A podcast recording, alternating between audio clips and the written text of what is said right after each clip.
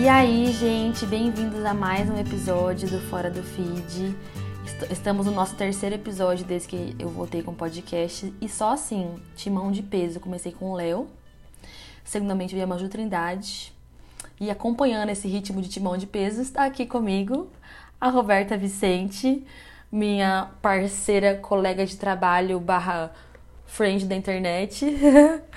e eu tô muito feliz que a Beta tá aqui com a gente hoje, fiquei muito feliz que ela aceitou o convite, mesmo em meio à correria da maternidade, dos desafios da maternidade.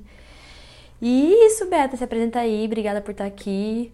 Fala quem você é, para quem não te conhece, de onde você veio, para onde você vai e tudo mais. É prazer todo meu estar aqui. Oi, gente. Eu sou Roberta Vicente, Fortuna agora, né? Porque, enfim, casada. É, sou mãe da Clara. Ela tem nove para dez meses. Vai fazer dez meses essa semana em que a gente tá gravando esse Amanhã, podcast. não é? Ela faz que dia? Seis? Ela faz dia oito. Meu Deus! Não, é dia oito. Ah, não. não, não depois é de amanhã. Calma. Eu sei que é, era uma semana é. depois do Isaac. Foi perto do Isaac ali. É, eles é nasceram super 8. pertinho. Isso, dia oito. Quase dez e meses. aí Tô vivendo o turbilhão de novidades da maternidade, tá sendo incrível. E eu produzo conteúdo pra internet, eu acho que vai fazer uns 10 anos.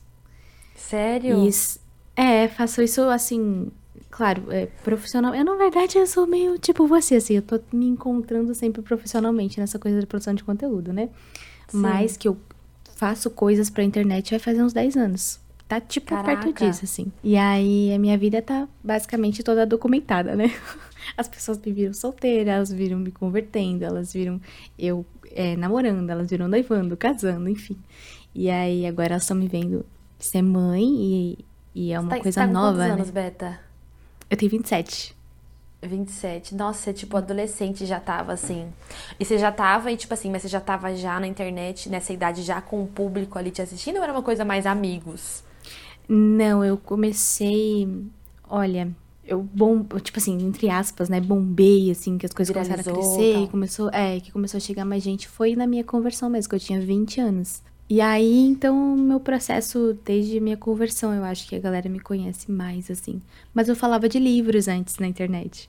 É, falava de das minhas leituras, documentava, enfim, fazia tags e essas coisas no YouTube.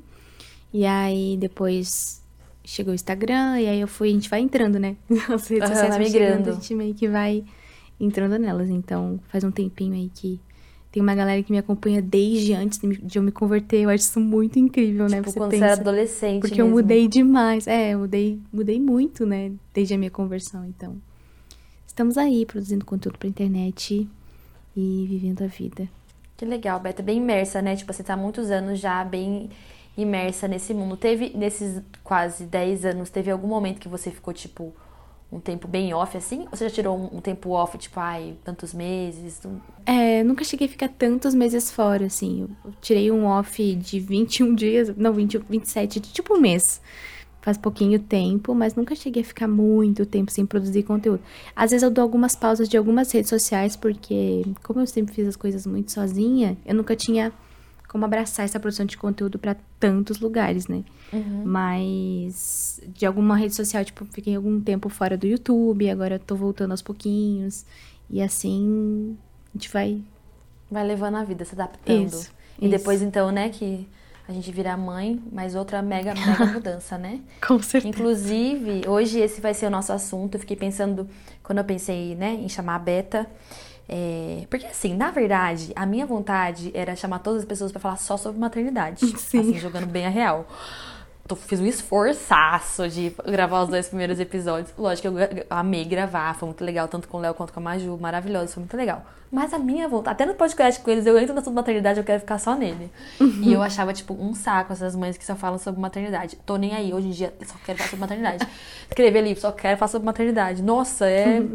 É que eu acho que é uma coisa que nos consome, não só nos consome o tempo, é algo que a gente. É que a maternidade só entende quando você vive mesmo, É, né? exatamente. Ela é, é um chamado, assim. Quando você. Eu, eu não sabia, isso é muito louco. Eu não sabia que, que Deus tinha me chamado pra ser mãe até que eu me tornei mãe. Eu, tipo, sentia vontade de ter filhos e ser mãe. Hum. Uma aí, coisa meio esses de ordem dias- cronológica da vida, né? tipo, ah, Exato, casei, é. namorei, casei, vou ter filhos, assim.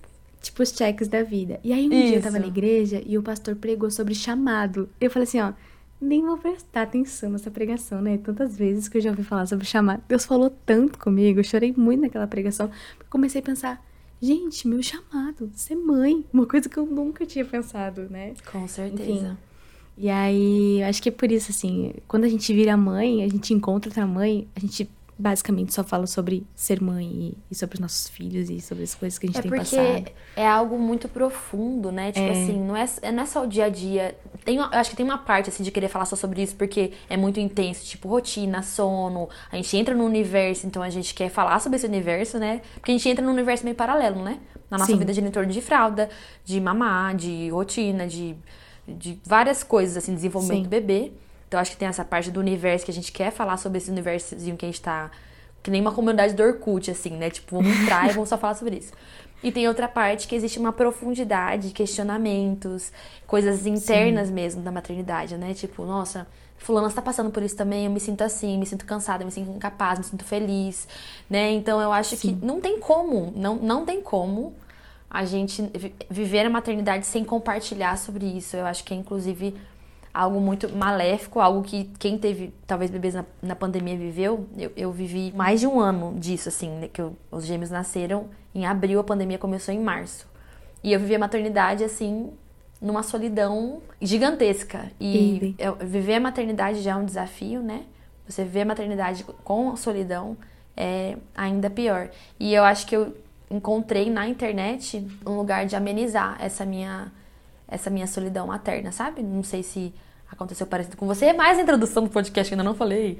A introdução não. O tema, quando eu pensei em chamar a Roberta, é justamente sobre esse, sobre maternidade, mas como a gente poderia falar de diversos assuntos sobre maternidade, enfim, e como a Beta está na internet, trabalha na internet há muitos anos e, e hoje em dia eu trabalho na internet também, eu achei legal a gente bater um papo sobre maternidade e redes sociais, como isso reflete é, na nossa vida, na vida das pessoas à nossa volta, é, se a rede social dentro do nosso maternar tem sido algo mais edificante, benéfico, algo mais maléfico. É, vamos tratar coisas, questões como exposição dos nossos filhos, exposições da gente como mães, as comparações injustas, o excesso de informações, enfim, tem muitas coisas para falar. A gente vai tentar dar uma pincelada em assuntos mais importantes. E esse é o nosso tema e é isso que eu vou conversar com a Beta. Beta, para começar, é, com você assim, a gente sabe que existe um processo de entender a maternidade internamente aí dentro da sua casa, do seu apartamento onde você tá. Eu acredito que você também tenha passado por um processo de entender a sua maternidade diante das redes sociais. Então, Sim. vamos tocar aí no primeiro assunto, questão de exposição. Então, quando o bebê nasce, uma coisa nova na sua vida, a gente que sempre compartilhava a vida, nossos pensamentos, dicas, vida, nananana, de repente um bebê entra na sua casa, ele faz parte da sua vida e a gente começa a compartilhar sobre esse bebê. Como foi para você? Como tem sido e tudo mais? Conta um pouquinho.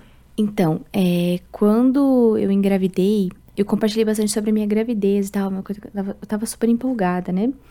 E aí, naturalmente, quando a Clara nasceu, eu compartilhei muito, assim. Nossa, eu acho que eu fui até um tanto quanto eu, na verdade, eu não sei. Eu não sei, porque é que nem a gente já conversou sobre isso, né? Outras vezes.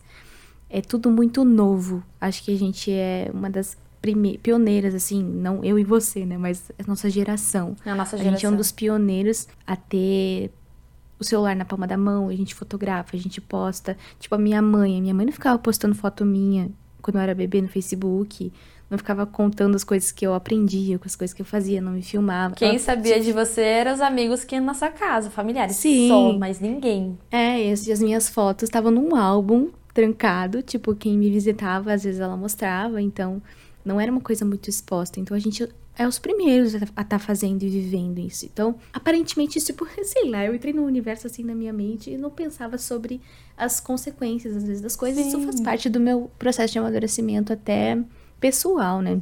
Do meu relacionamento com as redes sociais. Então, é, nossa, justamente por essa coisa da solidão de viver na pandemia, e o meu porpério foi um porpério um tanto quanto solitário, assim, é, eu compartilhava muito, assim, postava fotos dela e as coisas que ela tava aprendendo. Era muita novidade. Porque Cada eu dia, muito sobre. Você sempre tem uma coisa pra falar, né? Tipo. Sim, todo Filho é uma dia. coisa que sempre tem uma coisa pra você falar. Nunca é tipo assim. Se a gente abrisse a nossa vida, nossos filhos, a gente poderia falar, tipo, cinco coisas por dia tranquilamente. Assim, Com pra quem precisa de conteúdo pra internet, nossa. Seria super tem. fácil. Super Seria fácil. super- Nossa, tem pauta todo dia. E quando é ela verdade. nasceu, nossa, é, eu eu- meu celular, até hoje, né? Só tem foto dela, basicamente. É muito difícil ter A gente nem sabe mais tirar selfie, né? Tipo, como é que tira Não. selfie? Eu vou tirar selfie, eu fico meio tipo, hum, É, coisa esquisita, É, faltando é. um bebezinho aqui. sim. E, e aí, eu, eu- nossa, eu postei, postei, postei, postava foto, postava coisas que ela tava fazendo, que ela tava aprendendo, e as dificuldades que ela tava passando. A gente passou por algumas dificuldades, assim, é, e pra mim não foi um problema. Tipo, muitas pessoas falam, ai, você se arrepende? Não, foi super legal ter compartilhado as coisas do começo, porque, nossa, muitas pessoas se identificavam e elas comentavam, sabe? Elas falavam, nossa, eu, meu bebê nasceu, tipo, a semana passada e eu tô passando exatamente por isso. Quem sabe não é determinada coisa, determinada coisa. E aí, uma as- comunidade mesmo de mães, assim, Comunidade. né? Se sente parte de algo. eu e, e foi muito especial pra mim. Eu me aproximei muito, tipo, muitas pessoas novas chegaram, né, nas minhas redes sociais. Acho que até eu nem pensei muito nas pessoas que não se interessariam por esse assunto. Eu sim, porque eu- a minha produção de conteúdo, ela vem muito tipo espontânea. É muito do natural, tipo, eu, eu- e não que eu me orgulhe muito disso, assim, tipo, nossa, eu sou 100% espontânea, porque se eu tivesse o planejamento, provavelmente eu conseguiria produzir conteúdo mais consistentemente. Mas ela sempre partiu desse lugar da espontaneidade. Então, quando eu tava vivendo a maternidade, eu só conseguia falar disso porque você Uhum. basicamente vive isso, né? E aí, o, o puerpério é uma coisa assim, muito intensa de emoções. E aí eu tive o baby blues. E aí eu, eu acho que eu só não postava eu chorando, assim. Mas eu até devo ter postado uma foto que outra, tipo, super emocionada. Eu olhava pra, pra cara dela, eu chorava. Eu ficava, gente, o que É é, isso? doido, Que amor é né? esse? Não, Quando a gente eu- sai do, do puerpério, a gente fala assim, nossa, minha gente, era só um bebezinho, era É, só, tipo, é. Era só a Clara, era só o Isaac, tá, tá, tudo bem. Mas, tipo, quando você tá ali naquela queda hormonal, que não tem como o cara encontro com o seu filho. Tipo, É. como que você passa ilesa a isso? Não, tem como. Como é que você não como. fala sobre isso? Tipo, ainda mais é a gente que gosta muito de compartilhar. Eu amo compartilhar. Eu gosto de compartilhar as coisas que eu tô aprendendo, que eu tô vivendo, que eu tô sentindo. Eu gosto de fazer isso. Ainda mais com a minha filha. Tipo, eu tava explodindo de alegria e eu fiz isso com muito prazer, assim. As pessoas me abraçaram e aí é, conheci outras mães que me acompanhavam e elas também se sentiam abraçadas nesse meu processo, né? Tipo, nossa, que bom saber que eu não tô sozinha, que bom saber que eu não tô passando por isso sozinha. Só que depois de um tempo, é, eu comecei a refletir sobre isso, né? A gente até encontrou um podcast lá do Reason Motherhood. Nossa, é verdade. É, e foi, foi a partir Ai. dali que eu comecei a, a Eu vou pensar, colocar, assim. o, eu vou colocar o link desse podcast aqui no, na descrição desse, desse nosso episódio aqui. Porque ele foi um turning point total, né? Tipo, É, na época eu acho que foi a Francine, que a Francine Walsh que Isso. compartilhou. Aí eu ouvi também, tipo assim, nossa, na hora que eu ouvi. Pra quem não ouviu esse podcast, só pra dar, né, uma, as pessoas não ficarem perdidas, Sim. são, é um podcast de maternidade, né? São mães que. Inclusive, depois eu comecei a ouvir vários podcasts dela direto, assim, eu coloco alguns pra ouvir, é bem legal. Só que ele é em inglês. E ela, nesse episódio, elas falam sobre uma. sobre a exposição dos filhos nas redes sociais. Elas também falam um pouco como elas expuseram e como elas se sentem com relação a isso. E as coisas que elas mudaram. E elas falaram que, por mais que nós somos meio que pioneiros, né, a nossa geração, nos Estados Unidos é um pouco mais antiga essa cultura de blogueiras. Então, tinha já uma menina lá, que tinha acho que 15 anos, e ela tinha sido muito exposta pela mãe a vida toda, porque a mãe era blogueira. No episódio elas falam que ela tinha, que essa menina tinha um péssimo relacionamento com a mãe dela. Aí vocês pensam, eu e o Roberto, que trabalhamos na internet, que tavam, a gente tava expondo nossos filhos, a gente ouve um negócio desse. Nossa, é tipo assim, três dias assim, sentada no- na, na cama olhando pra É, parede, tipo, olhando pro eu nada, vou pensando apagar tudo. que eu coloquei aqui nessa rede. A gente vai, a gente, na hora da culpa, a gente vai pro outro extremo, Por né? extremo. Nunca mais, eu não quero mais que ninguém veja a cara dos meus filhos, eu tô fazendo. E não só pelas pessoas, mas tipo, eu tô fazendo. Não que eu não gosto que as pessoas vejam, não é isso, né? Que tem muita gente legal.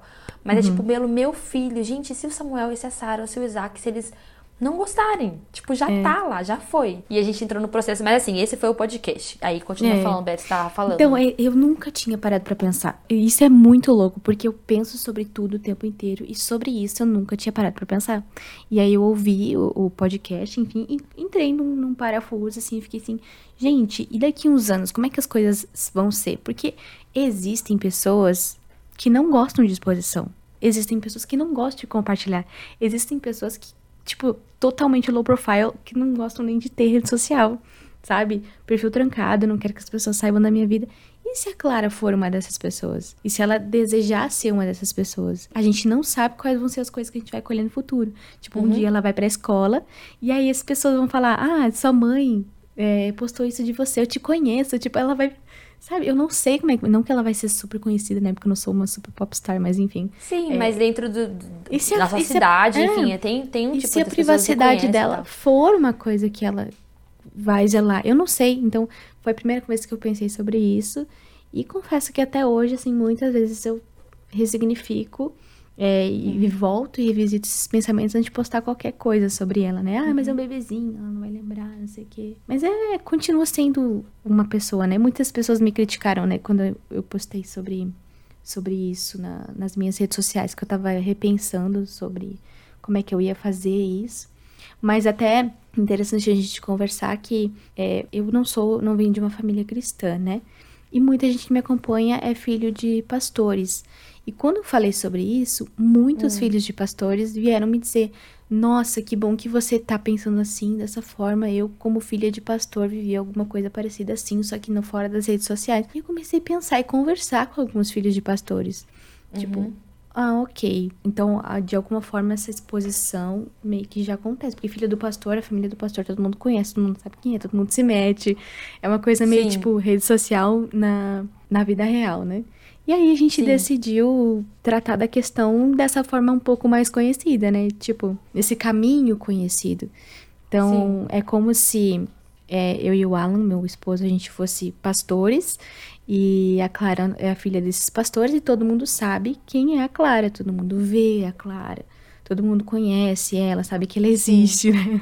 Não sou tipo. Mas não necessariamente sabem quem ela, o que ela gosta, quais é, são as é. coisas preferidas dela. Exatamente. É... Qual foi a primeira palavra que ela falou, o que, que ela fez quando ela fez isso, o que, que não sei o que. Por mais que, tipo assim, as pessoas nunca lembrariam, né? Às Sim. vezes eu falo assim, ah, nossa, mas ninguém. Quem vai lembrar essas coisas sou eu, mas a questão uhum. é que quando você dá às pessoas esse senso de que elas te conhecem. Eu lembro que quando aconteceu, é, no meu caso, eu fiquei conhecida na internet por causa de um vídeo sobre maternidade que né, viralizou, não era não era esse o objetivo, mas aconteceu. Então, a partir dali, as pessoas me começaram, começaram a me seguir por conta disso. Ah, essa uhum. menina passou por uma espera, o testemunho dela tal. Então, o que, que as pessoas esperam a partir disso?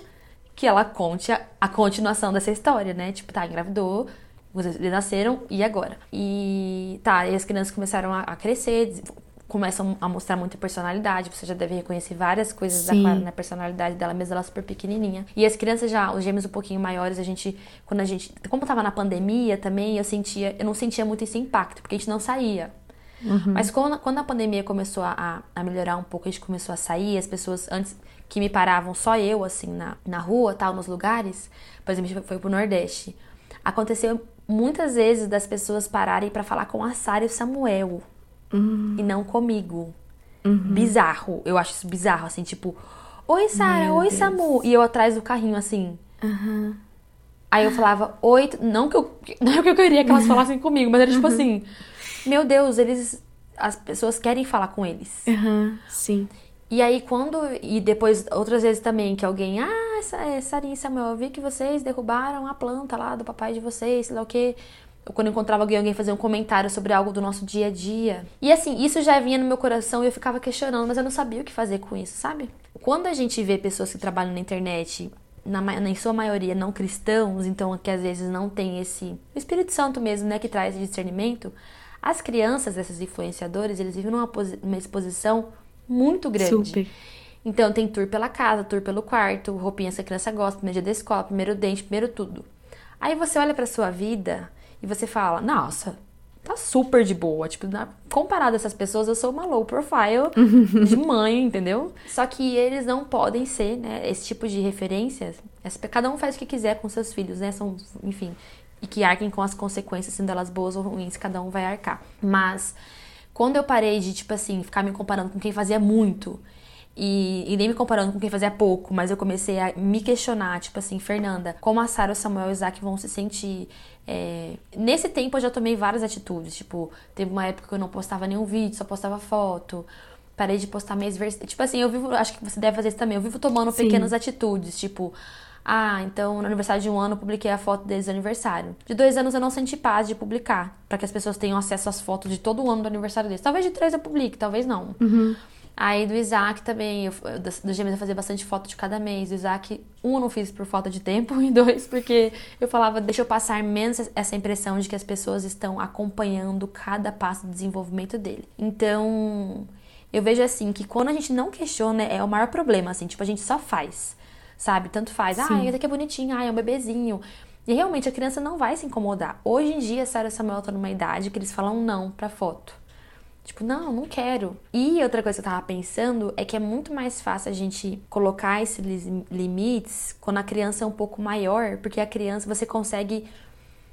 É, parece que ela já é um mini ser humano de verdade, assim, sabe? Quando é bebezinho, a gente tem essa falsa impressão que é um bebezinho, que é um bonequinho uhum. bonitinho, lindinho com roupinhas é. lindas, né? Parece que não é tanto. Eu, pelo menos, tinha essa relação. Não me parecia tanto que a Sarah era um indivíduo, o Isaac o outro, Samuel o outro, sabe? E uhum. conforme a Sarah e o Samuel foram crescendo, eu consegui ter mais essa sabedoria de lidar até com o Isaac nas redes sociais. Tipo, ele não é um bebezinho, ele vai se tornar um, um mini ser humano que tem gosto, que tem opinião, que tem individualidade. Mas é realmente um processo. É um processo longo, né? Que a gente passa assim de amadurecimento dentro da maternidade. E muitas pessoas não entendem, né, esse tipo de limite que a gente pensa ou, ou imagina em, colocar. E muitas dessas pessoas não são mães ou pais, então realmente parece exagerado, soa exagerado, eu sei. Nossa, é muito verdade. Porque é, é, é estranho, mas quando você tá no lugar vivendo isso e pensando, nossa, é, não querendo exa é, exagerar ou chegar a extremos, mas isso pode de repente criar algum tipo de trauma, alguma coisa que possa claro influenciar, que tipo, na pessoa Clara, na pessoa Sara, na pessoa Samuel, na pessoa Isaac no futuro, do tipo, a minha mãe, ela expôs a minha vida toda e eu não queria isso, ou sei lá, é, de repente elas se sentir, sentirem obrigadas a fazerem isso e chegarem na fase adulta e pensar, nossa, eu me sinto preso a isso. Então, são muitas coisas que a gente hum. pensa, né? E, então, é, são pessoas que são extremamente importantes na nossa vida. Então, a gente tem é. zelo e tem cuidado por elas.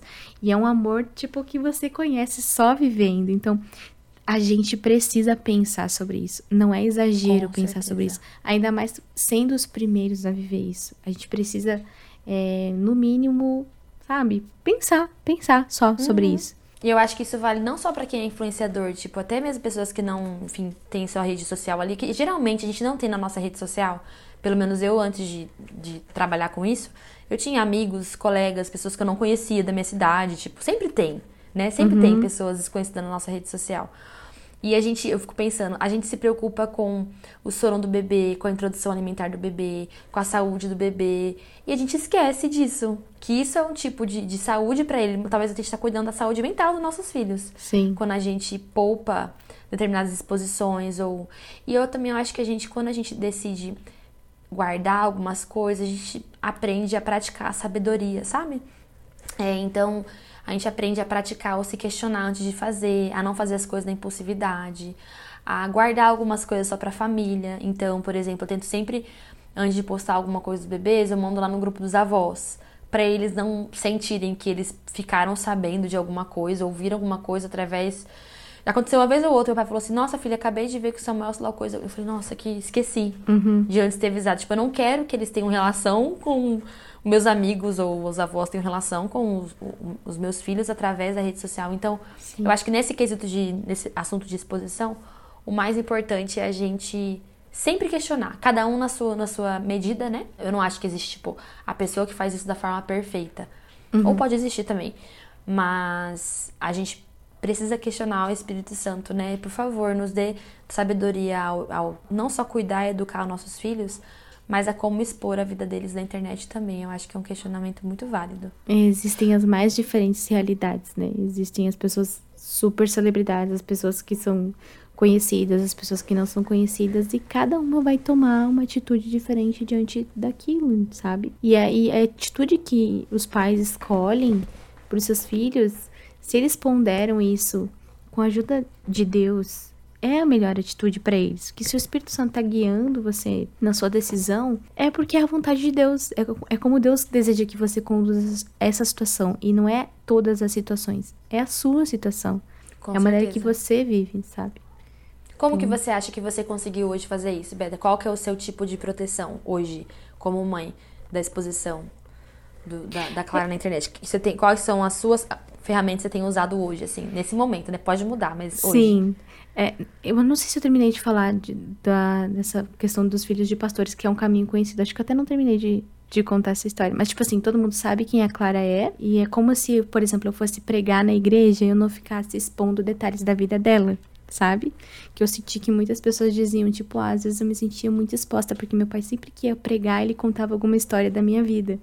E eu não queria que as pessoas soubessem sobre isso. Aí todo mundo pegava e olhava para mim e falava, ah, seu, seu sapequinho, ou enfim. Uhum. Ah, olha só. Eu penso sempre assim, todo mundo sabe quem ela é, então não tem problema eu postar fotos dela, mas ainda assim eu não posto muita foto dela. Não é uma coisa que, que eu faço mais assim, demais. Eu não faço mais no meu aniversário. Eu fazia, comecei a fazer, fiz até acho que quinto mês, mais ou menos. Aí não fiz mais o, o mêsversário, não fico postando muita foto, tipo, de detalhes dela, porque quando ela nasceu, tipo, eu ficava olhando para ela, tirava foto da boquinha, eu postava, gente, olha que boca desenhada, não sei o que, essas coisas eu guardo só pra gente. Uhum. Mas a, vídeos dela, primeira vez que ela engatinhou, enfim, coisas que ela vai fazendo, guardando pra gente. Uhum. E todo mundo sabe quem ela é, mas não sabe detalhes. E agora os, deta os detalhes que eu tenho da vida dela para contar são é o desenvolvimento dela. Então, muita coisa do desenvolvimento eu não fico, eu não posto mais. Ou tipo, temperamento, né? Tipo, ah, é... temperamento ou gostos. Ah, ela. Isso. A comida dela predileta é essa, o que ela mais gosta isso. de comer é isso. Ela não gosta É, ela faz assim, ela faz. E às vezes não é nem por causa dela, porque todo mundo pensa, ah, é só um bebê. Realmente, ela é só um bebê, ela não vai ser assim adulta. Ela não, uhum. não vai, sabe? Às vezes são só previsões do temperamento. Não, não é porque ela é assim que eu vejo que ela vai ser uma adulta assim. Mas isso vai me treinando, sabe? Ainda mais Verdade. eu que faço, é, gosto muito de compartilhar fazer isso agora desde que ela é um bebê vai me treinar para quando ela tiver dois, três, cinco anos. E quando eu já puder conversar com ela, falar, olha, mamãe queria contar essa história, o que, que você acha? Tudo bem para você? Contar pro pessoal, não sei o quê. Então, ainda que ela não tenha noção, né? Eu gostaria de conversar sobre ela. Eh, sobre essas coisas com ela, enfim. Sim. Mas isso vai me ajudando a me treinar, a, a proteger ela de alguma forma, né? Então, Muito assim legal. que eu vou que eu vou tratando. E você, como é que você faz? Quais são os seus limites hoje? Aquela podcast. O podcast é teu. Isso é coisa de quem gosta de falar. Eu também, toda vez, eu sempre entrevisto as pessoas. Tipo, na hora de entrevistar, eu vou lá e entrevisto. É, Beto, eu acho que hoje, essa questão da personalidade. Eu sei que eu tô conseguindo o caminho certo quando alguém me manda assim nossa, tal bebê é super sorridente e comunicativo, né? Eu, não, eu só visualizo assim e tipo, yes! É o bebê que é tímido e não gosta de falar. nossa, esse bebê é super bagunceiro, né? Aí eu fico, nossa Deus, eu tô obrigada, Senhor. É o bebê que é o mais calmo. Como a gente tem três bebês aqui, também tem. As pessoas sempre definem muito, né? Ah, esse é o assim, esse é o assado, esse é aquele lá. E as pessoas sempre erram. Uhum. Isso eu acho bem legal. Ah, não, Mas, esse é o Baby 1, esse é o Baby 2. ah, as pessoas também gostam de saber o que é Baby 1 Baby 2, também nunca falei. Mas assim, que isso eu acho que não é uma coisa tão importante, mas eu nunca falei, porque vai que eles, uhum. sei lá. Vai que eles vão ter um dia uma disputa, tipo, eu quero ser o Baby 1, Baby 2, e isso ainda, além uhum. disso, é, é público. Mas eu acho que, tipo assim, eu não faço essa questão deles interagirem com as pessoas. Tipo, lá no comecinho eu já eu cortei algumas. Eu pensava em formas de que eu não traria as pessoas a sensação de que elas pertencem à nossa família. Então, uma coisa que as pessoas muito usavam era o web tios, web tias, que é uma coisa tratada ah, com carinho. Eu ficava com medo de, de, eh, dar essas nomenclaturas e as pessoas se sentirem tios mesmo, sabe? Tipo, encontrar uhum. e falar, ah, aqui é o tio fulano tal. Então, aí até a gente falou, quem que são os tios da, da Sara Samuel Isaac? Nossos amigos e a, os tios deles, os meus irmãos e a irmã do Rafael. Aí, isso foi uma coisa que a gente fez lá no comecinho, eu lembro. E eu nem tinha essa. Nem tinha isso. Era só uma coisa que eu falei que Gente, ia fazer. eu saía fazendo tudo, que doideira. Antes dela nascer, já tinha webtios. Ah, então. mas ela. Ah, hoje em dia, às vezes. Mas a gente até hoje não se incomoda, né? Tipo, é uma coisa que, que incomodava é. a nossa realidade. outra coisa assim, então, a partir disso, tipo, eu nunca colocaria. Hoje, eu não coloco elas, tipo, pra falar com as pessoas, tipo, dá oi pro pessoal. Porque todas as coisas que você coloca a criança numa posição de afinidade com as pessoas que estão te assistindo, você tá dando direito às pessoas a quando encontrarem ela, pedir é. isso, né? Dá um oi pro tio, me dá um abraço, uhum. sabe? Então, isso assim, eu faço só vídeo deles falando pra gente, ou pra nossos amigos, que eu mando pros nossos amigos, tipo, oi e tal. É, então, essa interação com a câmera. Às vezes acontece que eu tô falando nos stories, eles aparecem. Sim. Mas, tipo, não fico é. obrigando essa interação. Uhum. É, e eu acho que isso, assim, de não falar da personalidade de cada um. É basicamente todo mundo sabe quem eles são também. É, e os maiores marcos também, tipo, primeira comida, primeiro, primeiro ah, vídeo legal. de andou, essas coisas assim, igual você falou.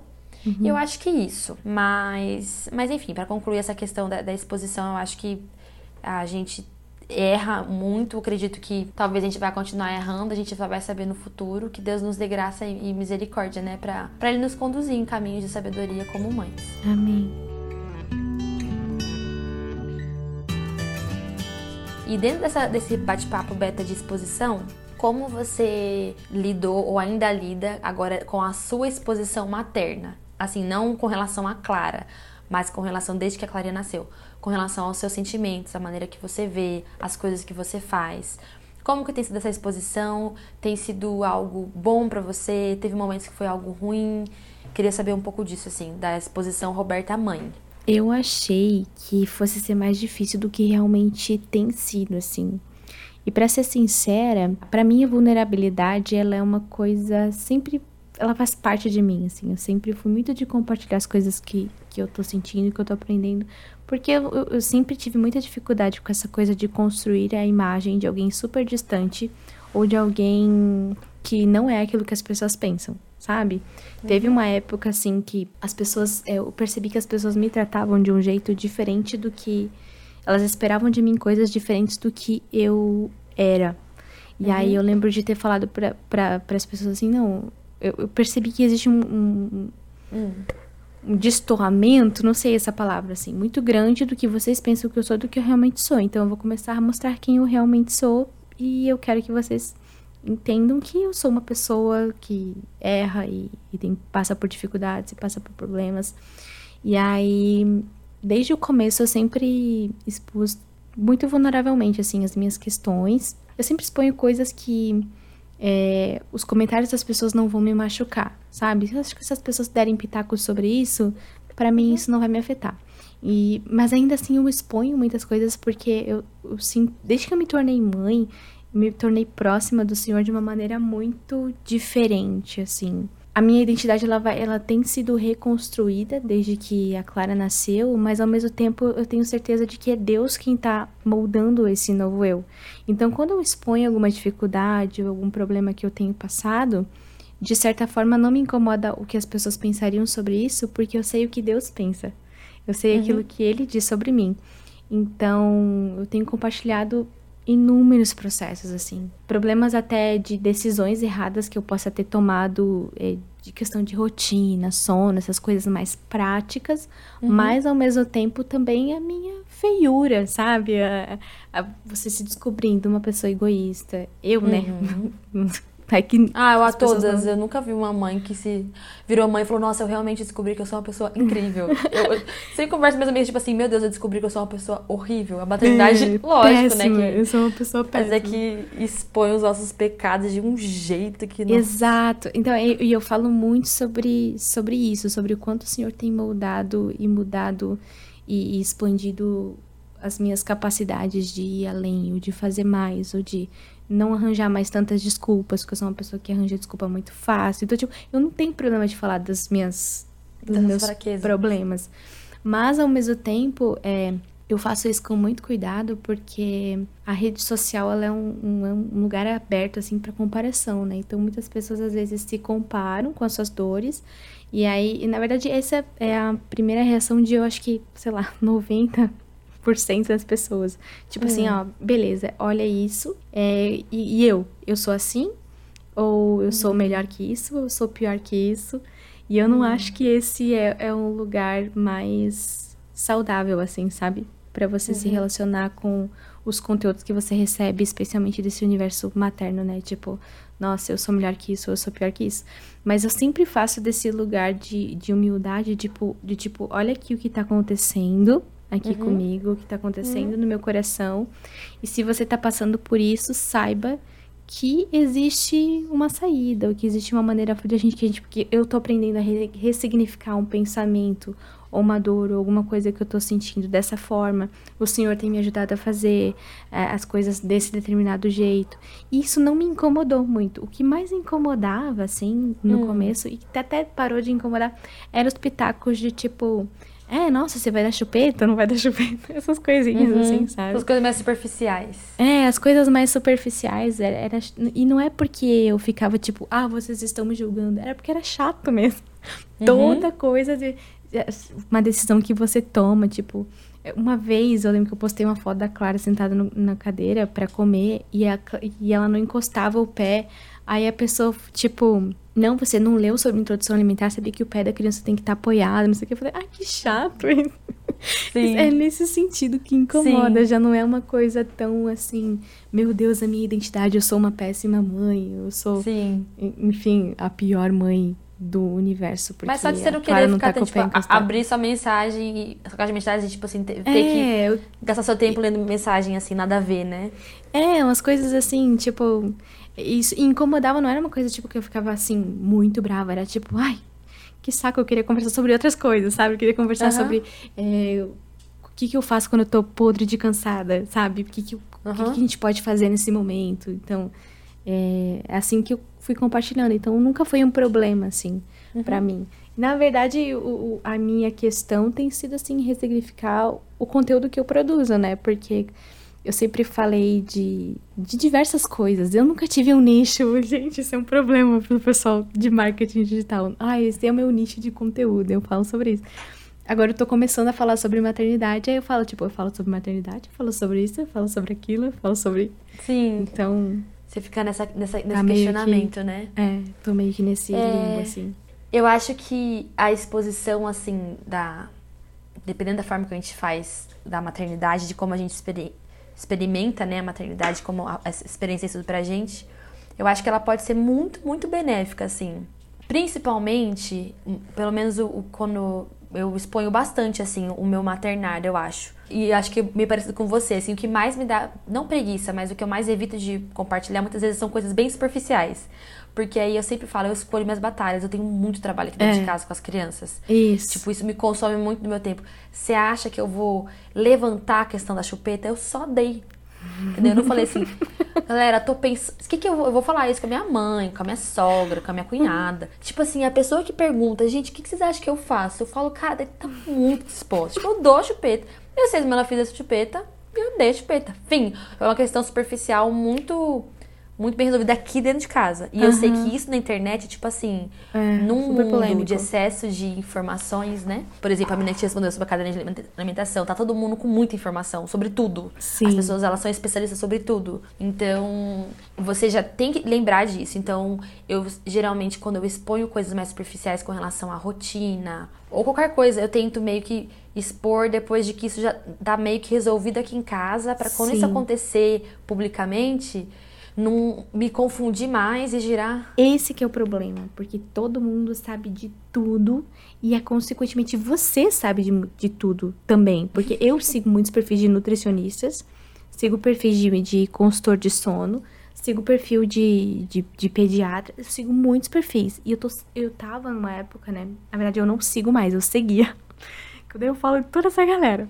Mas é, eu, você vai se alimentando desses conteúdos e, e é muito conteúdo sobre tudo, sobre tudo. Então, Sim. É, você saber muita coisa, você dá uma, um deslizezinho, você já tá errando. Você já é Lógico, é e, e você, eu tô lendo o livro Pirâmide da Sabedoria e tem uma parte que ele fala que quando você tem um excesso de informação, você perde o senso crítico. Exato. Porque você não consegue ter o senso crítico sobre nada, não consigo tomar uma decisão, porque tem tanta informação. É igual quando você vai no restaurante tem, tipo assim, é, 450 tipos de pizza, assim, tipo, meu Deus, eu não sei nem qual escolher. Então eu vejo que tem coisas da maternidade que eu, eu sempre escolho. Tem coisas que eu converso com cinco amigas, tem coisas que eu converso com 600 mil pessoas. Tipo, é, Sim. E, se você for pensar logicamente, você tem que entender que o celular ali, esse espaço, não é uma. Não é igual você sentar numa cafeteria com três amigas.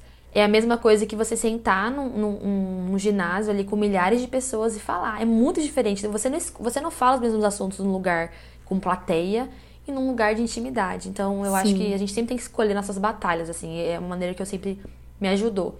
Agora, a exposição das dificuldades, assim, tipo, até teve uma época que tinha gente que falava mal desse tipo de exposição, como se a maternidade fosse só um farto e tudo mais. Eu nunca enxerguei uhum. assim. Cada um enxerga da forma que quiser, Sim. né? Tipo, até umas amigas minhas falavam, nossa, eu acho exagero essas mães. como é que fala? Maternidade real, tal. É, maternidade. Tipo, enche o saco. Pra, pra mim, isso nunca foi... Um, desde, que a, desde que aquilo que eu consumo também mostra o lado né? Que existem lá lados bons. Mas eu acho que para mim o mais interessante de compartilhar, assim, os perrengues e as dificuldades, o feedback que eu recebo é tipo assim: ufa! É, não é só isso. aqui em casa. Eu acho que você. É, esse tipo de alívio é o que te traz você sentir que você pertence a uma comunidade. Não comunidade de amigos, porque as pessoas não são nossos amigos. Mas uma comunidade. Você pertence a uma comunidade de mães pelo mundo que estão passando por dificuldades. Sim. Então, quando eu falo ali, eu não tô dormindo, tá sendo muito difícil. Muito difícil conciliar meu trabalho. Fase dois anos terrible two, birras, tô meio perdida é, ficaram doentes, meu Deus do céu, vou morrer. Eu, pelo menos, sempre que eu vejo alguma coisa assim na internet, de outras mães que eu sigo, admiro e tudo mais, me vê esse senso de tipo assim, eu faço parte do mundo. Porque uhum. a gente uhum. acaba vivendo tanto o nosso mundinho da nossa casa ali, com o nosso bebê, que parece que o nosso mundo é só a gente passa. Ninguém sabe o que eu passo. Ninguém sabe que é ter três bebês. Ninguém sabe que é ficar com o bebê sozinha. Ninguém, ninguém sabe nada, né? Só a gente sabe o que a gente passa. E não é bem assim, né? Não é. é bem assim. Lógico que cada um tá vivendo sua realidade, mas todos nós, a gente tá penando em alguma área da maternidade, enfim. Eu acho que isso, é, nesse sentido, é muito, muito benéfico. Uhum. Mas, dentro dessa exposição, que até você começou a falar um pouco sobre isso, pra gente entrar no nosso, acho que último assunto com relação à maternidade e redes sociais, vem a questão da comparação, né? Então, quando a gente recebe muito conteúdo ou compartilha e tudo mais, eu, direto eu recebo mensagem no meu Instagram, que é uma mensagem que me deixa muito triste. Diminuiu um pouco desde que eu comecei a falar sobre isso. É de tipo, eu olho para você e vejo que eu não consigo fazer nada. E eu fico assim, meu Deus, como assim você não fez nada? Você tá cuidando do seu filho, você lavou louça, você cozinhou. Eu também aqui, mas eu tenho uma pessoa que me ajuda. O Rafael deixou o trabalho dele. O Rafael hoje em dia trabalha duas vezes por semana, nos outros três dias ele tá em casa pra gente criar junto as crianças. É, o Rafael fica super bravo, que ele fala que eu, eu menosprezo a, a minha capacidade. Mas é que não é isso, é que eu reconheço os meus privilégios. Eu reconheço que hoje eu tenho, é, por mais que eu, eu só trabalho 3, 4 horas por dia, eu acho isso muito. Cara, para mim isso é muito suficiente. É muito. Mas eu tenho uma ajudante que nos ajuda com a casa, por mais que eu falo assim, né? Tipo, a nossa ajudante parece até que é uma ajudante para poder ficar sentada fazendo as unhas, né? Uhum. A nossa ajudante, ela, eu falo que ela faz parte do nosso time. Então, tipo, enquanto ela cozinha, eu tô recolhendo roupa. Enquanto ela tá batendo roupa, eu tô juntando a, a, louça. Tipo, eu sempre. Ela só entrou no nosso time de funcionamento da casa. Mas eu sei que existe essa comparação, sabe? E aí, por mais que isso não vai me fazer parar de compartilhar as coisas que a gente tem, que eu tenho feito no dia a dia, né? Que faz parte do meu dia a dia, eu sempre alerto as pessoas. Lembre-se, não se compare, nossas realidades são diferentes. É, ou até mesmo, por exemplo, eu quando eu vejo uma. Eu tenho uma amiga que ela tem cinco filhos. E ela, ela compartilha pouco, ela é mais off, não offline, low profile, assim, na internet. Mas sempre que ela compartilha, ela sempre tem muita. Ela, ela é uma pessoa assim, ela é muito calma, nada tira ela do eixo. Nem, nem pelas redes sociais, mas sempre que eu fazia FaceTime com ela, eu falava na cara dela, eu falava, cara, eu olho pra você e falo. Tipo, ela não enlouquece. Eu com três tô enlouquecida, ela não enlouquece. E aí vinha essa comparação ruim, sabe? Uhum. Mas eu queria saber sobre você, Beta. Tudo sobre comparação. O que, que você recebe, como você se sente, como que isso acontece para você, comparações boas, comparações ruins. Como esse tema para você? Isso foi meio que se construindo, né? Porque, enfim, é, eu nunca tinha sido mãe, nunca tinha sido uma mãe online. Então, eu nunca tinha consumido as redes sociais dessa forma, né? No começo, eu me comparava demais, assim. É, por exemplo, a gente tem vocações muito parecidas, né? O que a gente acaba fazendo na internet. A gente escreve, produz conteúdo pra internet e tudo mais. E eu me lembro que você tinha os gêmeos lá ainda. E aí eu calculei até o prazo do meu livro baseado mais ou menos no tempo que você tinha voltado à, ativa, sabe? Eu escrevi assim, bom, se ela conseguiu, eu também vou conseguir. Ah, tá. Aí eu lembro que chegou, é, acho que foi tipo uns quatro meses depois que a Clara tinha nascido. Eu falei assim, e era o prazo que eu tinha voltado Você tinha colocado na sua livro. cabeça. Falando, quando, ela, quando ela fizer quatro meses, eu vou conseguir voltar. E aí eu não consegui voltar. Na verdade, até hoje, consegui voltar bem maleporcamente, assim. Não sei se mal é porcamente, é uma palavra conhecida no Brasil, mas aqui. Sim, eu conheço. Eu conheço. Onde eu moro é super conhecido. Eu conheço bem mal e mal e porcamente, assim, porque eu não consigo é, separar uma quantidade de horas por dia, sentar, escrever. Mas é, eu lembro de, de, por exemplo, ter me sentido assim muito triste por não ter conseguido voltar com ela com quatro meses. Eu falei assim, nossa, a Fernanda, ela conseguiu voltar, ela conseguiu, já tá escrevendo o segundo, o terceiro livro, tá fazendo não sei o que, eu não conseguia fazer. E aí eu lembro muito do Espírito Santo me lembrando assim, que as nossas realidades eram diferentes. Você sempre teve uma ótima rede de apoio. Aqui na, na, na, minha realidade eu não consegui ter muitas pessoas me ajudando, assim, não consigo ter.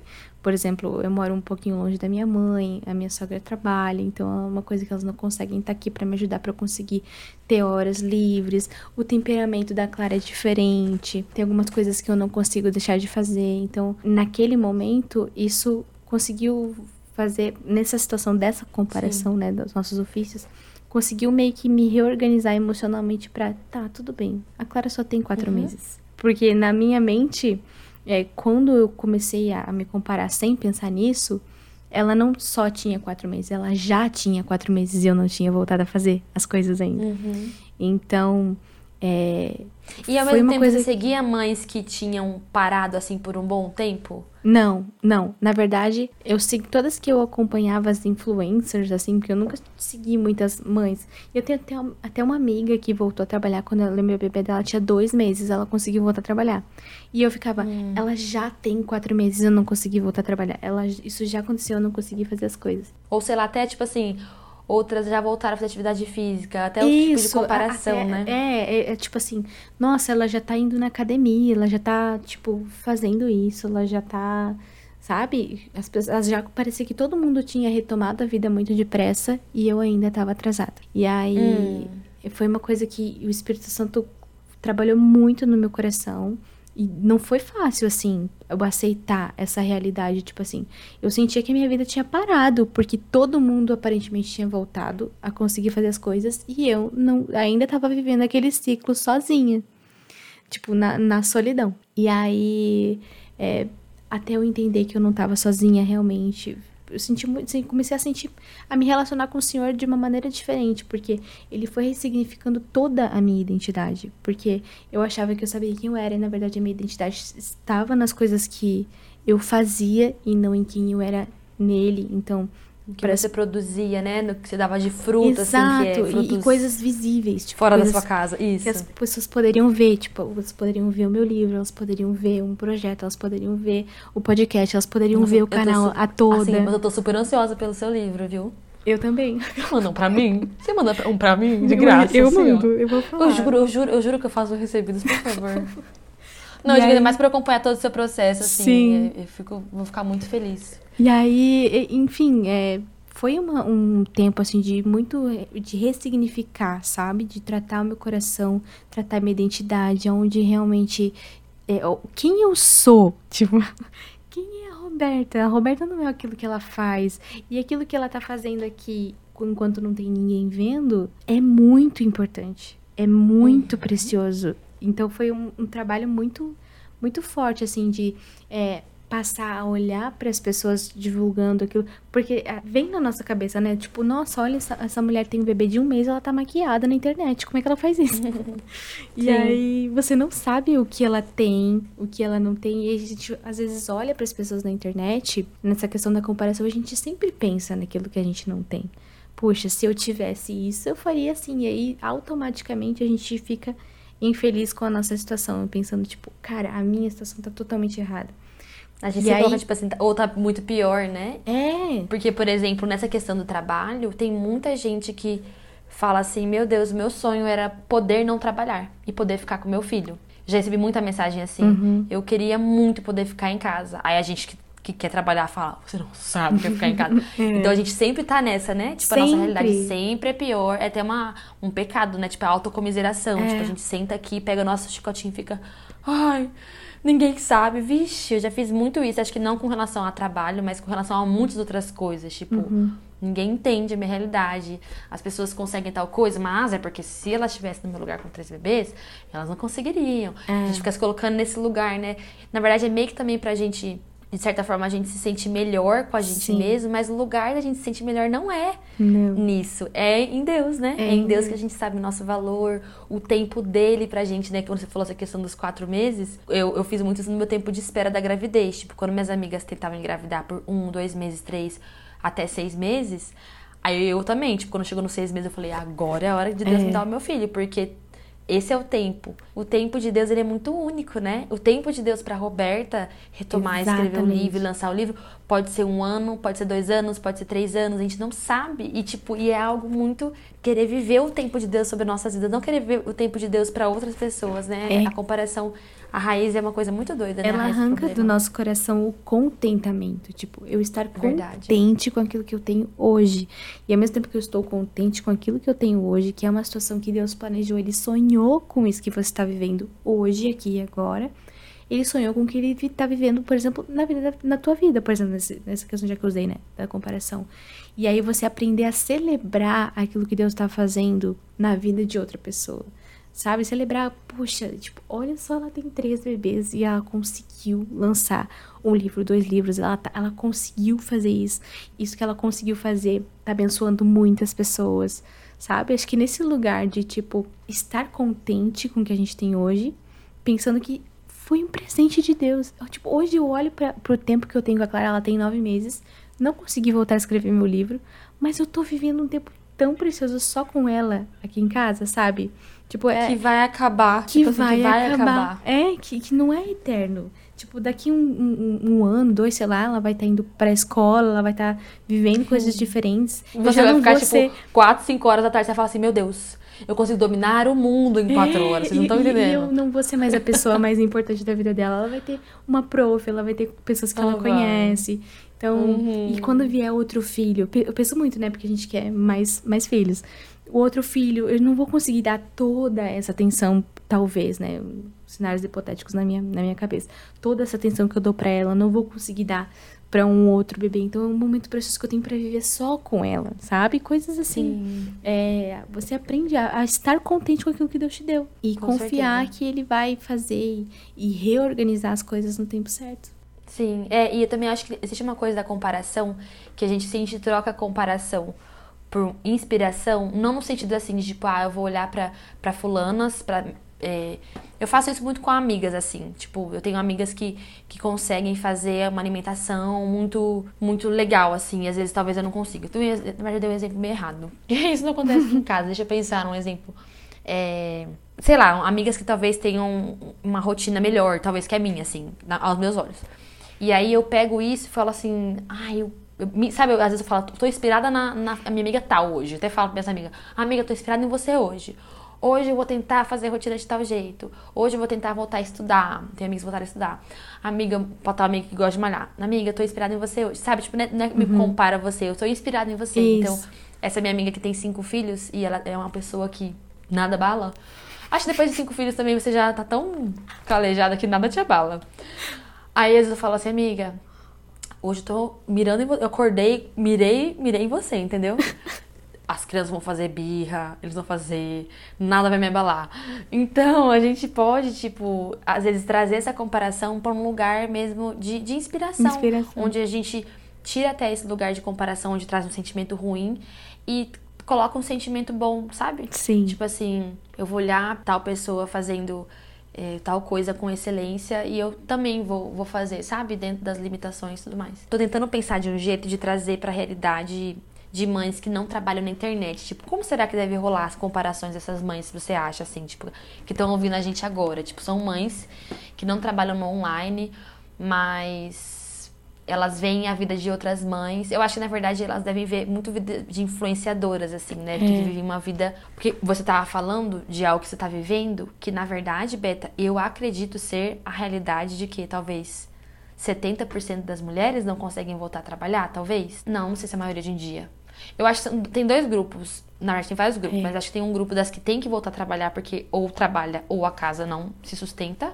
Tem um grupo das que queriam muito voltar a trabalhar e não conseguem, porque porque estão ficando em casa, escolheram isso. E tem um grupo muito pequeno, que é o grupo talvez de pessoas que têm mais condição financeira, que são pessoas que têm babá, empregado, eh, vários funcionários, né, pessoas e aí essas mulheres têm o corpo intacto, parece É. que a pessoa nunca pariu. É, então eu acho que as pessoas que não trabalham na internet, elas também têm as comparações delas, né? Quando elas Sim. entram na internet e vê realidades muito diferentes. E eu acho que talvez um bom conselho é você, além de trabalhar isso no seu coração, né? As coisas ruins, é você tentar buscar ver pessoas que vivem uma realidade mais próxima à sua, né? Isso. Não sei se você fez isso, ou que te- além de você tratar isso em Deus, o que, que te ajudou com relação às comparações injustas, assim, Beta, você acha? Me ajudou muito eu me aproximar das minhas amigas reais, assim. Porque Da vida real. da vida real.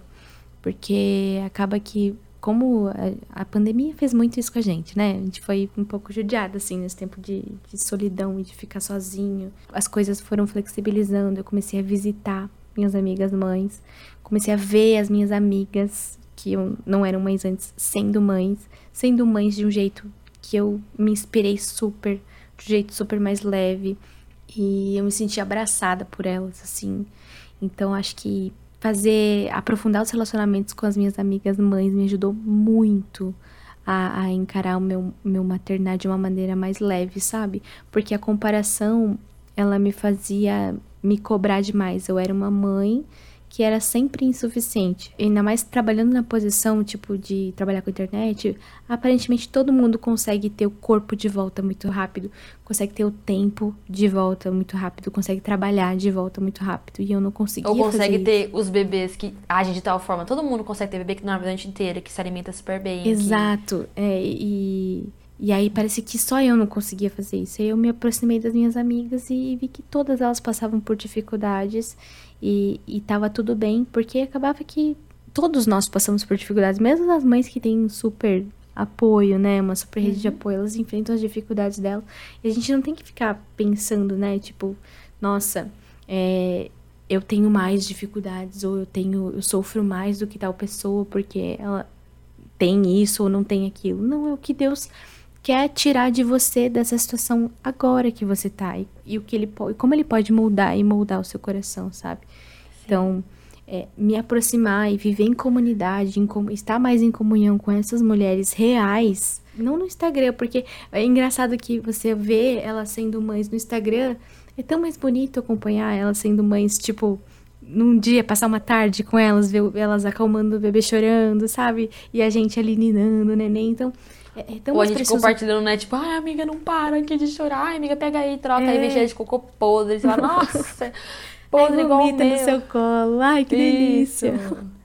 Então, É é, e viver a maternidade com elas, tipo assim, sair da minha casa e ir na casa delas e, e compartilhar de momentos assim com elas. Nossa, isso me ajudou demais, foi muito precioso, assim. Que legal. Você falou uma coisa muito legal de da comparação. eh, Talvez ela é a maior sugadora, assim, do, do contentamento, né? Tirando agora da gente como mãe, mas até mesmo trazendo para os filhos. É que nossos filhos ainda são pequenos.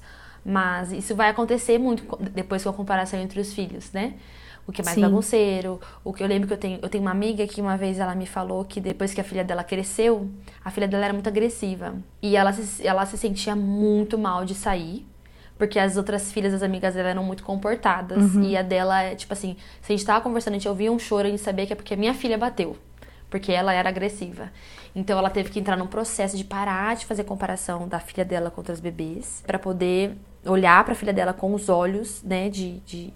Até essa minha amiga que tem cinco filhos, um dia eu tava falando com ela que eu não aguentava mais tal situação com determinado bebê e tal. E aí ela falou assim, Fernanda, não importa o que as pessoas pensam sobre o seu filho, o seu bebê. Que importa é o que você pensa. Hum. Pro seu bebê, não importa o que os tios, as pessoas que estão na rua vendo ela pensam dele. Como você vê ele é o que importa para esse bebê. Então você precisa ter esses olhos de amor, esses olhos misericordiosos e ver nele coisas que só você vê. Então, e isso, por exemplo, assim, é uma pessoa que já te, lida bem com a própria comparação. Porque uhum. se a gente não lida com a nossa própria comparação como mães com relação a outras mães, a chance da gente transmitir isso para os nossos filhos, né? E começar a compará-los com outros filhos, com outras crianças, com outros adolescentes, e sempre ficar, é muito grande. Então, quando a gente já aprende a cortar o mal da comparação na raiz, né? Da, da comparação ruim, já enquanto está em nós, eu acho que a gente consegue amar melhor os nossos filhos e educar melhor e criar melhor os nossos filhos, né? Porque a gente já aprendeu a se contentar. Ok, Deus me deu agora um filho chorão, Deus me deu um filho sensível, Deus me deu um filho bagunceiro, muito ativo. Por exemplo, essa minha amiga, o exemplo que ela deu é que as pessoas falavam que ele era muito, nossa, menino é tentado, né? E ela na cabeça dela só repreendia assim: meu filho não é atentado, meu filho ele é ativo, uhum. ele é um menino curioso. E aí ela falava para ela: filho, você não é atentado, você é um menino muito ativo, você tem muita energia. Vamos encontrar um lugar para você gastar mais essas uhum. energias? Então, eu acho como é, como é importante, né, a gente ir tratando coisas no nosso coração como mães, não só pra gente pecar menos e agradar mais o Senhor, mas pra gente também poder ser melhores mães para nossos filhos e ajudá-los nessa questão de identidade, valor e tudo mais. Mas eu acho que é isso, assim, Beth, você gostaria de falar mais alguma coisa com relação a esse tema? Ou você falou tudo que você queria falar? É, eu acho que só para finalizar tem uma coisa que eu gosto muito que a Rafaela, Rafaela Carvalho fala, né, sobre você maternar para a plateia, né? Muitas vezes a ah, gente se é encontra situações difíceis e pensa, não, eu vou agir de determinada forma porque tem gente olhando. E aí isso é muito muito muito real, né, do quanto a gente pode é, não maternar para a plateia. Isso falando mesmo das redes sociais, né? Muitas vezes a gente quer é mostrar é que a gente faz uma coisa incrível, mas a gente maternar para os nossos filhos, sabe? É, olhar para eles, para a individualidade deles, responder de maneira pessoal, assim, e única aquilo que eles nos entregam de quem eles são, né? E é muito gostoso descobrir quem eles são. Nossa, agora, agora eu tô conseguindo perceber traços de personalidade na Clara e, e essa realmente, essa noção de ela é um indivíduo, sabe? Como será que, uhum. que é esse indivíduo? O que, que, ele gosta? E aí, às vezes, a gente fica pensando tanto no filho dos outros e a gente para de olhar para essas peculiaridades com, com a atenção que elas merecem, né? E a gente acaba até pensando, ai, realmente eu tenho um filho chorão, e agora eu vou fazer o quê? Com isso que Deus me deu. Agora tenho um filho que é bravo, que bate nas pessoas. Eu vou fazer agora o que com isso? Não, eles uhum. são pessoas sonhadas por Deus. Deus sonhou, assim como ele sonhou com os nossos dias, sonhou com os dias deles. você pensa, tipo, Deus escreveu todos os dias da vida deles, inclusive esses que eles não vão se com lembrar certeza. e a gente vai se lembrar. Uhum. Né? É igual nossas mães, não sei a sua mãe, mas tipo, toda mãe que eu pergunto de filho adulto fala: Ai, como é que era quando bebê? Ai, tranquilo, maravilhoso, nunca tive problema. Gente, dá uma raiva, eu falo, duvido. Minha mãe fala que eu, meu irmão, minha irmã, nós somos bebês incríveis, a gente dormiu a noite inteira desde o terceiro dia de a vida. A minha mãe também. Que ela falou, não lembro de acordada de madrugada. Ah, não, Bi, não, é sempre muito tranquilo. No elas culto, caras sentados o culto inteiro. Eu tenho certeza elas esquecem, que elas esquecem. Com certeza. A única mãe adulta que fala que lembra que o filho era difícil é minha sogra, que fala que o Rafael, o bebê, era muito chorão, muito apegado. Eu fui assistir o vídeo dele de aniversário de um ano. Ele passa o aniversário inteiro, e não é brincadeira, do início da festa ao fim da festa, no colo da minha sogra.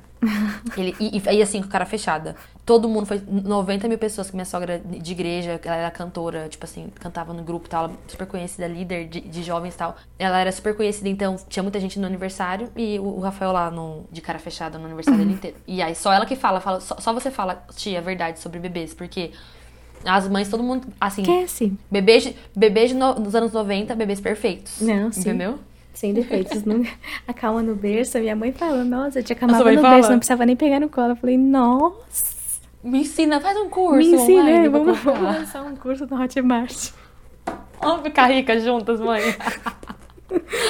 a sua mãe também fala isso, bom saber, porque, cara, minha mãe só fala isso pra mim.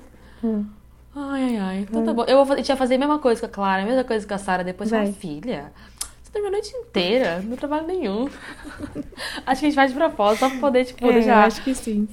o filho depois a gente sofrer tanto que a gente faz de propósito.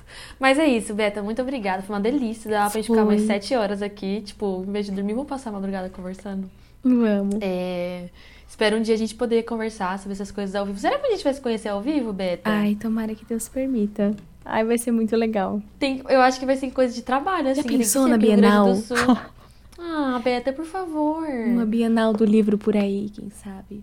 Então, Deus sabe. Deus sabe de todas as coisas. Não, e até mesmo, porque, tipo assim, se você fosse de São Paulo, é, eu tô assim, sempre pra São Paulo. Eu poderia te encontrar. Por exemplo, eu vou, vou conhecer agora na Bienal a, que é escritora também, só que ela não é mãe, mas também é desse nicho nossa, a Ana Stout. Ah, sim. Uhum. Ai, então, que legal. Ela, tipo assim, eu jamais conheceria ela se não fosse por isso. É então, verdade. Ela também trabalha com, como escritora. E mais um dia vai, vai acontecer nosso ah, encontro. Se Deus quiser. Mas, tipo assim, como você mora no Rio Grande do Sul, Mato Grosso do Sul, tipo, é, é muito. Improvável. Improvável, né? Muito improvável da gente Mas vai, vai acontecer, sim.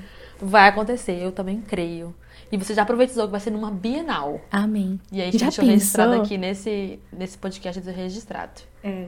Nossa, já pensou? Nossa, vai ser muito legal. Beta, muito obrigada, viu, pelo seu tempo. Ai, eu que agradeço. Por, pela sua sabedoria, por tirar um tempo para conversar, para falar, pelas suas palavras. Foi uma delícia. Eu amei. Obrigada por participar. Amém. Eu amei, amei, amei o convite. É muito bom, né? É muito fácil conversar com você. Você é uma, uma host incrível. Ah, é. Eu sabia que meu sonho é ter um programa, eu adoro conversar com as Gente, pessoas, seria, adoro. Seria ótimo. Você é muito boa nisso. Não. Você é muito talentosa. Eu queria ter um programa. O Rafael queria também que eu tivesse um programa de frente com a Fernanda. Nossa, eu ia amar. É porque eu faço isso muito com meus amigos, tipo, a gente senta e fala, putz, vai começar 300 perguntas, entendeu? Entrevista. Ai, que saco. Mas foi muito bom, Beta. Deus abençoe as mães que nos ouviram. Amém. Espero ter sido abençoador na sua vida, na vida das pessoas que ouviram também. E é isso. Deus abençoe vocês, galera. Até o próximo episódio. Você quer mandar um beijo, Um beijo, Beca? gente. Fiquem com Deus, durmam bem. Que as mães que estão nos ouvindo tenham ótimas noites de sono. Em nome de Jesus. Amém. Um beijo, gente. Tchau.